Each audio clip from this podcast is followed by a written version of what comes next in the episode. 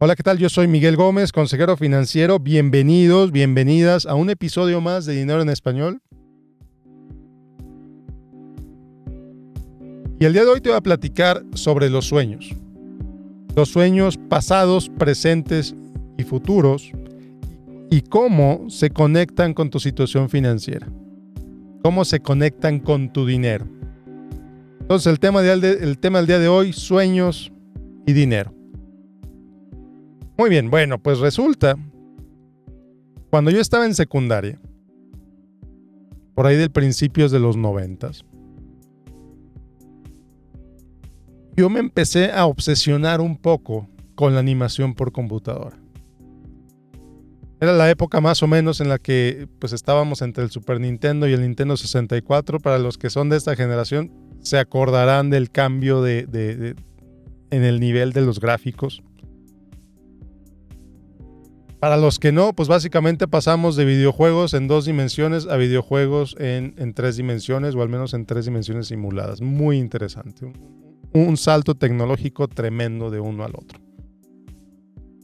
Por ahí también salió Toy Story en el 94.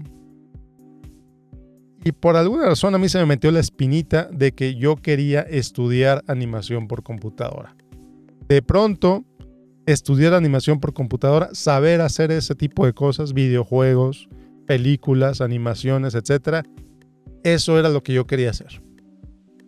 Y aquí hago un pequeño paréntesis porque siempre, todavía hoy, he sido pésimo para dibujar. Mis cualidades como dibujante son terribles. No sé cómo, no sé por qué quería hacer animación por computadora si mis cualidades artísticas son muy limitadas todavía hoy. Quizás si quisiera estudiar, si estudiara un poco, quizá mejoraría, no lo sé. Pero bueno, el punto es que ese era mi sueño, estudiar animación por computadora. En ese entonces, no podías estudiar animación computadora en México, te tenías que ir al extranjero. Entonces investigué y resulta que una de las mejores escuelas de, de, animación por computadora en el mundo estaban en Canadá en ese entonces. Entonces investigué, busqué Solicité información a la escuela, me mandaron un paquete con unos folletos increíbles, con información súper detallada sobre la escuela, sobre los cursos, sobre Canadá, etc. Y resulta, y resulta que cuando busqué los precios para estudiar en esa escuela, casi casi me desmayo. Y casi casi me desmayo porque no tenía ni idea cómo se iba a pagar eso. Si ese era mi sueño, ¿cómo se va a pagar por eso? Mis papás no tienen dinero. Yo jamás he trabajado. Y aquí en ese entonces no sabía que al menos en Estados Unidos y Canadá, no sé en otros países, al menos en Estados Unidos y Canadá, poca gente paga en lo que se conoce como el sticker price, el precio público. Particularmente si eres de bajos ingresos, ¿Por qué? Porque yo entonces, en ese entonces todavía no me no, no conocía, todavía no sabía que existen en Estados Unidos y Canadá al menos muchísimos apoyos, especialmente para la gente de bajos ingresos, que podrían pagar menos del costo de la universidad. Entonces, a lo que voy es que cuando me enteré del precio de esta escuela, entonces tuve que cambiar mi sueño, porque era imposible al menos como yo lo veía, iba a ser imposible que mis papás pudieran pagar por eso. Entonces, decidí buscar otro sueño. Pasé la preparatoria, estuve eh, eh, a punto de decidirme entre estaba entre arquitectura y mercadotecnia. A final de cuentas me decidí por mercadotecnia, entré a mercadotecnia y en ese entonces mi sueño era trabajar en una agencia de publicidad no tenía ni idea de cómo era trabajar en una agencia de publicidad, pero yo veía los comerciales, yo veía los premios que recibían los que hacían los comerciales más exitosos, yo veía la manera en que pues salían en la tele las revistas, los anuncios en el cine, la publicidad. A mí me encantaba la publicidad, todavía ahorita me gusta mucho la publicidad. Entonces, pues, estudié, me fue muy bien en la carrera, como ya les he contado, pero en uno de los viajes académicos que hicimos, fuimos a una agencia de publicidad en México, todavía una de las más importantes. Y hablando con los creativos y hablando con los diseñadores, pues me explicaron. Nos explicaron cómo sería, oye, si, yo entro hoy, ¿cómo entraría? Pues me explicaron todo el proceso que empiezas desde lo más bajo de lo bajo, casi casi distribuyendo el café, me explicaron las largas horas, me explicaron todo lo que tenía que hacer, cómo surgen las ideas. Ya, ya si escuchas el, el, episodio que hice hace, unos meses eh, sobre la publicidad, sobre la mercadotecnia y todo este rollo, la entrevista que hice hace unos meses, te darás cuenta sobre el mundo publicitario. Entonces, en ese momento me di cuenta del mundo publicitario y no sé, no sé si era mi mente limitada, no sé si, e, no sé qué era. No sé qué fue. Yo creo que, yo creo que mucho tenía que ver eh, en mi cabeza la idea de que pues yo no quería estar lejos de mi casa, no, no, no mi casa con mis papás, no, pero cuando tuviera esposa, cuando tuviera hijos, no, no me imaginaba no estar con ellos. Porque la, la industria de la publicidad es una industria mucho, mucho, muy dedicada al trabajo, que puedes pasar 12 horas en la oficina, 10 horas en la oficina. Ahora con el home office pues es diferente, pero dije, esto no es para mí. No es para mí. Este, este sueño no es para mí. Entonces, pues investigando otras áreas de, de, la mercadotecnia, caí con investigación de mercados, me enamoré de investigación de mercados. La vida me lleva a otras partes y termino donde estoy yo en este momento. Entonces, ¿qué tiene que ver con todo esto? ¿Qué tienes que ver, qué tiene que ver tú? ¿Qué tienes que ver tú con todo esto? Tienes que ver en la invitación que te quiero hacer para que revises qué sueños has tenido en el pasado. ¿Cuántos dejaste de llevar a cabo por falta de dinero? O por falta de otros recursos, de tiempo, de energía, de atención. ¿Qué otros sueños, qué sueños dejaste de perseguir en el pasado porque te faltaba algo. ¿Y qué, ¿Y qué era ese algo que te faltaba? En mi caso, no estudié animación por computadora, no por falta de dinero. Y aquí, lo, y aquí, lo, quiero dejar bien claro, no fue la falta de dinero lo que me llevó a no estudiar animación por computadora. Fue la falta de visión fue la falta de conocimiento, fue la ignorancia. Si yo hubiera sabido sobre las becas, si yo hubiera sabido sobre el apoyo que reciben los estudiantes de bajos ingresos, si yo hubiera sabido, y aquí quizá me digas, bueno, pues quizá no querías tanto ese sueño porque no le picaste más a esa piedra. No, la verdad es que yo sí quería eso, pero me dio mucho miedo cuando vi el precio. Esto es imposible. Y hasta ahí lo dejé. Entonces sí fue ignorancia. Sí fue mi, mente limitada que tenía en, ese entonces. Todavía la tengo limitada en otros aspectos. No lo, no lo voy a negar. Todos tenemos la mente limitada en algún aspecto o en otro. Entonces te quiero invitar a que reflexiones qué sueños dejaste de hacer y por qué. ¿Qué sueños no perseguiste y por qué no los perseguiste? ¿Ok? Y luego nos llevamos a los sueños presentes.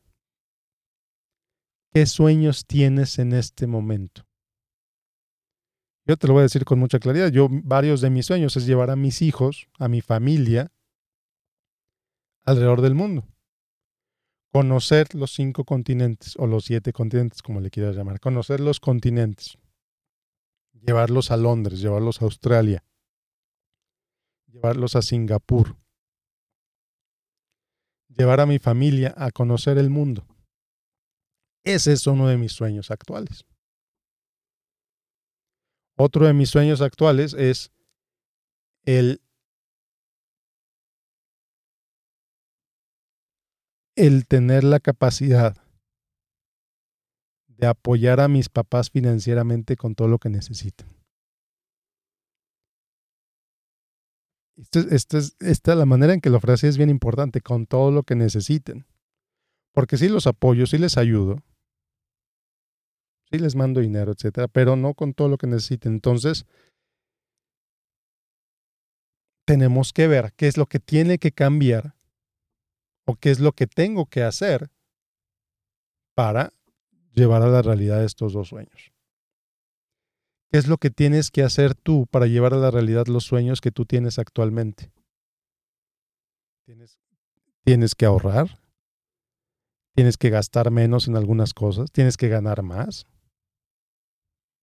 ¿Qué tienes que hacer para llevar a la realidad los sueños que tienes ahorita? Y hay quien le diría las metas de corto plazo. lo que, lo que en planeación financiera le llamamos las metas de corto plazo, los objetivos de corto plazo, yo en este caso le estoy llamando sueños. ¿Qué sueños tienes que quieres cumplir en menos de cinco años? De cualquier cosa, ¿eh? De cualquier cosa. Ya, ya les comenté en algún episodio anterior que me inscribí a mi primer medio maratón. Luego de la plática que tuve con Salvador Almeida hace, hace un par de meses, pues ya me inscribí ya estoy entrenando. Y la carrera es en febrero. Jamás he corrido medio maratón. Es una experiencia totalmente nueva para mí. Es un sueño en este momento y estoy trabajando para cumplirlo. ¿Qué sueños tienes tú que quieras cumplir en menos de cinco años? A lo mejor sueñas con jubilarte, a lo mejor sueñas con retirarte, a lo mejor sueñas con llevar a tus hijos a algún lugar. A lo mejor sueñas con darle algo a tus papás, a lo mejor sueñas con comprarte un auto nuevo, a lo mejor sueñas con comprarte una casa, a lo mejor quieres, no lo sé. ¿Qué son esos sueños que quieres cumplir en el corto plazo? ¿Qué necesitas para cumplirlos? No necesariamente es dinero, ¿eh? Todos tienen que ver con dinero eventualmente, pero ¿Qué más necesitas para cumplirlos? ¿Qué tienes que hacer para cumplir esos sueños? Algo que yo les digo, que yo le digo a la gente siempre es, bueno, tienes una meta, ponle un precio a esa meta. ¿Cuánto cuesta que, cumples, que, que cumplas eso que quieres cumplir, e, ese sueño que quieres realizar? ¿Cuánto te cuesta? Pues no sé, te cuesta 20 mil dólares. Ok, y lo quieres cumplir en cuatro años. Ok, entonces tienes que ahorrar 5 mil dólares por año. Algo así como 400 dólares por mes. Algo así como 100 dólares a la semana. Algo así como más o menos 18 dólares al día.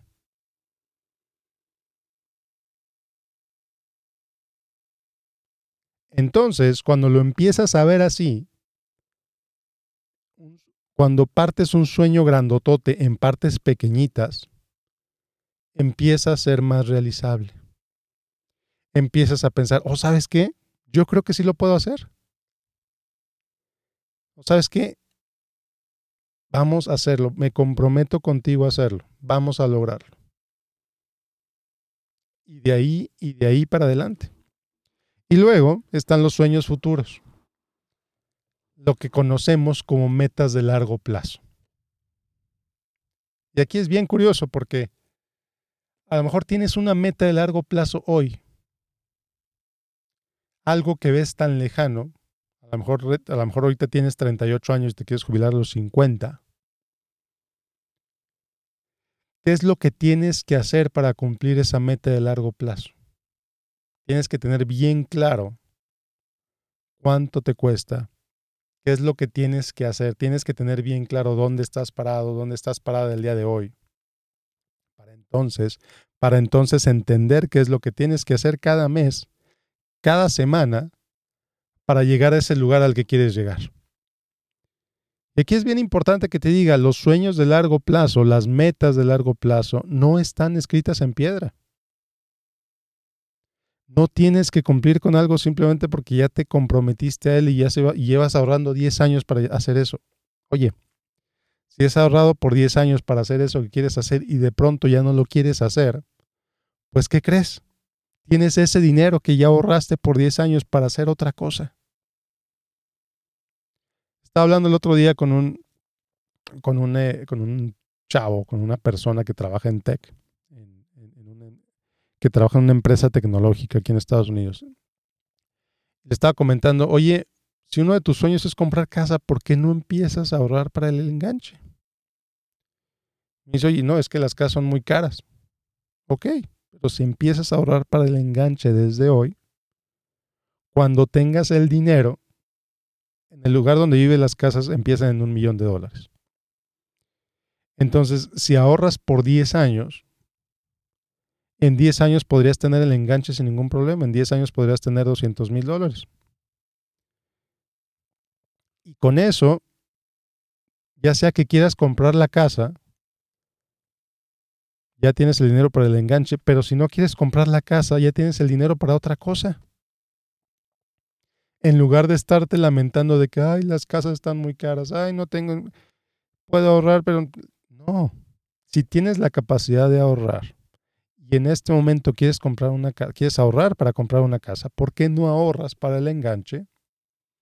Acumulas ese dinero y cuando llegues a ese punto, cuando llegues a esa cantidad, puedes determinar si realmente quieres comprar la casa o no. Y si no la quieres comprar, fantástico. Ya ahorraste por 10 años o por el año por el tiempo que sea necesario. Ya tienes ese dinero que puedes hacer lo que quieras con él. Entonces, ese comentario e, es, de esas cosas de que se le prende el foco a la persona y dice, sabes que tienes razón. No lo había visto así. Entonces estaba tan paralizado entre si quería o no quería comprar casa porque estaban muy caras, a decir, bueno, y si, sí la quieres, pues empieza a ahorrar para el enganche. Y si resulta que luego ya no la quieres, pues ya ahorraste para el enganche, ya tienes ese dinero y lo puedes hacer lo que tú quieras con él. Entonces, está bien que los sueños cambien. No pasa nada si los sueños cambian. Pero si tú vas ahorrando, si tú vas creando algo para ir construyendo ese sueño y de pronto ese sueño cambia, pues todo eso que ya hiciste de algo te va a servir. Todo ese ahorro que ya, que ya juntaste, toda esa experiencia que ya acumulaste, para otra cosa te va a servir. Y si no te sirve para otra cosa, para lo menos que te va a servir es para un aprendizaje. Entonces, la vida favorece a la gente que actúa, la gente que vive, que se compromete, que hace algo para avanzar. Entonces, clarifica qué es lo que quieres, clarifica qué es lo que sueñas, entiende qué es lo que quieres para ti, para tu familia y trabaja para lograrlo. Al día de hoy les dije, les llamé sueños les puedes llamar metas, les puedes llamar compromisos, les puedes llamar con la palabra que a ti te sirva. Pero persíguelos. ¿Qué pasaría si persiguieras esos sueños? ¿Qué pasaría si empiezas a ahorrar para lograrlos? ¿Qué pasaría si uno de tus sueños es viajar alrededor del mundo? Pues cotizas los viajes para que tengas una idea de cuánto te va a costar. Claro, de aquí a que ahorres para que tengas ese dinero, pues a lo mejor va a pasar tiempo y los precios van a cambiar. Está bien. Pero vas a tener algo en lugar de no tener nada.